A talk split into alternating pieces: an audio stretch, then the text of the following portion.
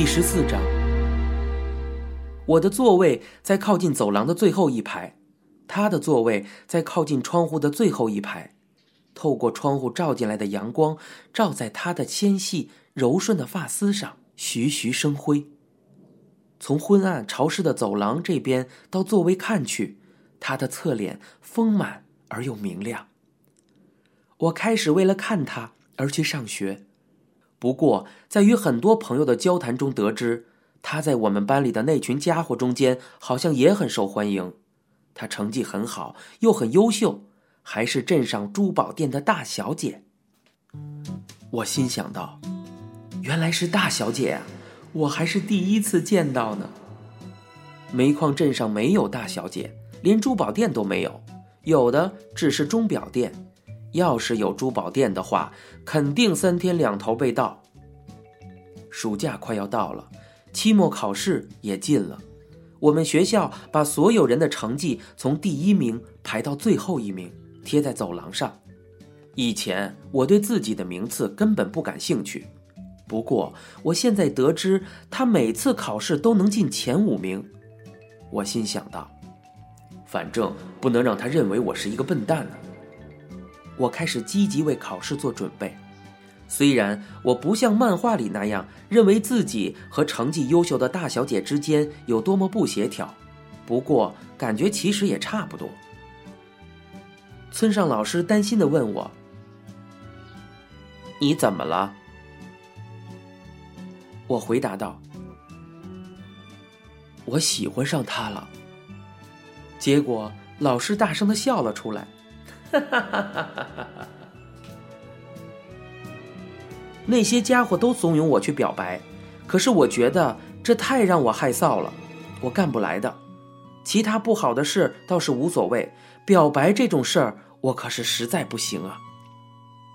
不过那段时间我为了期末考试过于用功了，精神也高涨了起来，于是我决定在放假前那天表白。之所以决定在那天表白，就是因为就算他拒绝了我，反正第二天就是暑假了，也就不用再见面了。我这个纯粹是在为消极的结果做积极的准备呀。那天我把他约到沿海的公园里，表白这种场合朝向大海要比对着山好。公园里有成排的棕榈树，我们在长椅上坐下后。我开始用着含混不清的话向他热烈的表达我那种说不清道不明的感觉，一直说到了日落。不过说完后，我嘱咐他，让他不要在那个公园里就给我答复，因为我想让我们两个第一次单独在一起的时间尽可能的长一些，尽可能的愉快一些。我把他送到车站，就在电车快要来的时候。我向他讨答复了，结果老实的他竟然答应了我。这个世上竟然有这样让人高兴的事儿，我兴奋的简直想去撞电车。在我的眼里，车站里的人都是我们主演的这场音乐剧里的配角儿。即使现在车站的站长班里的那群家伙从车里一边跳着祝福的舞蹈一边跑过来，我也不会觉得奇怪。明天开始就是暑假了，我得回福冈了。不过我跟他说好会写信给他的。我当时的声音估计是尖得像歌剧里的歌手了吧？他从包里拿出一本很厚的书，然后递给我，说道：“这个，你读一读吧。”电车载着他走了，我把那本书抱在怀里，挥着手目送他远去。下台阶的时候，我一下子蹦了有八格，简直兴奋的平静不下来。然后我漫无目的的在商业街上飞跑起来。在我眼里，商业街上的这些人都是我主演的电影里的临时演员。这时，比我低一个年级、被人叫做笨阿凡的师弟傻乎乎的走了过来。于是，心情大好的我对刚吃过拉面的笨阿凡说道。我请你吃饭。于是我把他带回到他刚才吃面的那家拉面馆，为了让其他客人都成为我电影里的临时演员，我大声的跟笨阿凡讲着话。结果我讲的过于兴奋，拉面都吃不下了，于是把我的那碗拉面也给了笨阿凡。我呆呆的抱着他给我的那本厚书。这时，笨阿凡的嘴上还挂着面条，问我道：“师兄，这本书是什么呀？”我回应道：“哦，这个呀，好像是圣经哎。”每次我一回到祝峰上废弃医院的家里，钱野君就会马上来找我。上了高中之后，钱野君的身体长高了，还剪了个飞机头。这次他又来邀我出去玩，千野君说：“去不去玩弹钢球啊？”在这个小镇上，所有上了高中的人都会玩弹钢球。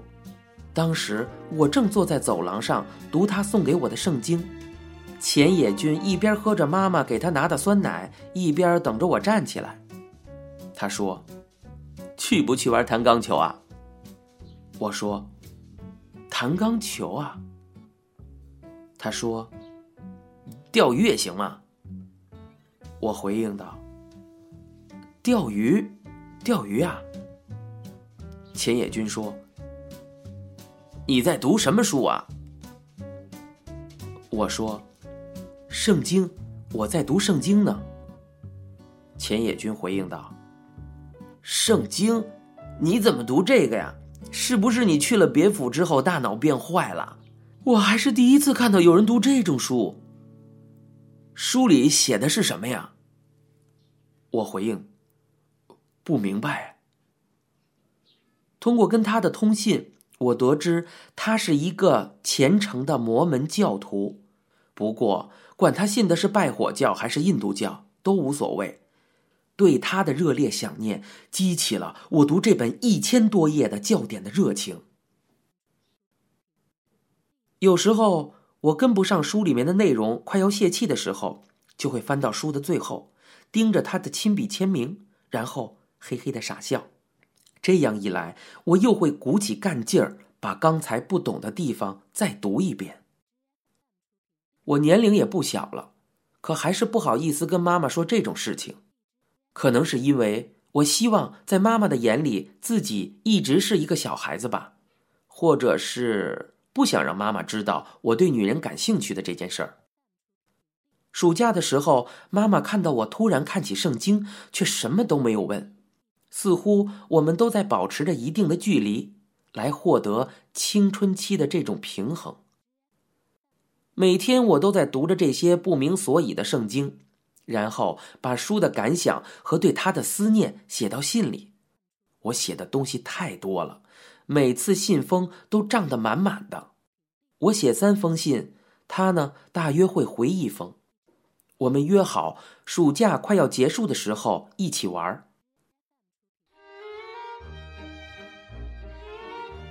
开学的前一周，我回到别府，然后跟他约好在别府车站见面，之后去保龄球馆。我想了半天，最后还是觉得约会打保龄球这个事儿不错。煤矿镇上的唯一一个娱乐设施就是保龄球馆，在整个日本社会的保龄球热冷却之后，筑丰镇上竟然又建了一家保龄球馆。在这样一个小镇上长大的我，从上小学起就只有保龄球很擅长了。我本来是打算在第一次约会的时候表演一下我的拿手好戏的，让他知道我的优点。结果也不知道是这种念头太强了，还是读圣经中毒了。那天竟然发挥不出平时的水平，不单单是没有发挥出平时的水平，我的得分竟然比第一次打保龄球的他还要差呀！我实在不想再待在这里了，于是编出种种理由，说球道上油太多，球的种类太少，然后跟他一起朝山上的公园走去。结果中途我们遭到了阵雨，谁知道连个躲雨的地方都没有啊！其实我住的公寓就在附近，所以我本来打算像那些青春剧里的情节那样把他邀到我的住所里，没想到结果竟然两个人都淋成了落汤鸡。不过在那之后，我又不能像乌七八糟的影片那样把浴巾借给对方擦头发。然后让对方换衣服之类的。所以最后的结果是我泡了一杯热红茶给他。要是青春剧的话呀，这种时候主人公可能什么都不说，然后呼吸变得粗重起来。那个时候我的心理方面还跟初中一样呢，是个大好青年，根本不会想要接吻、拥抱什么的。要是放在现在的我，又会怎么做呢？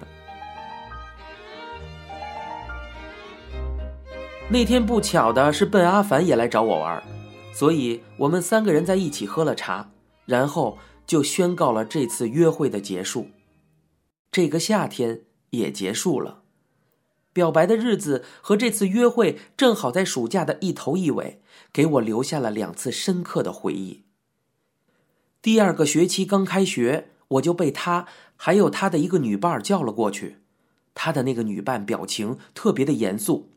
谈话的内容是：约会的那天是星期天，本来应该是安息日，花钱就已经很不好了，还喝红茶这样的奢侈品，进单身男性的房间也是戒律严格禁止的。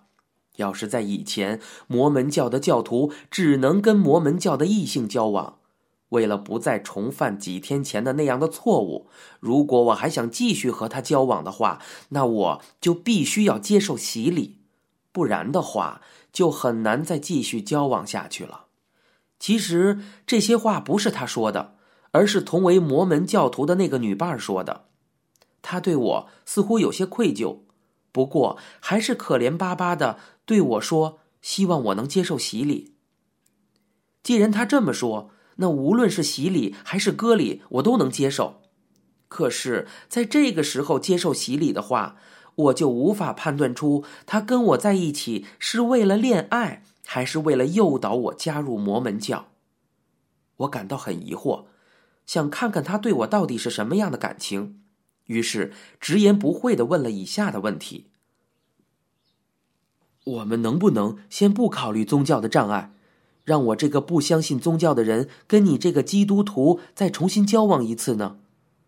我不是对你信仰的宗教有什么偏见，我只是觉得只要有感情就可以冲破宗教的障碍。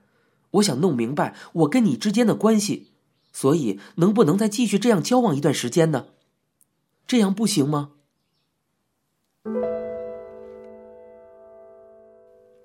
结果这次他回答的是不行。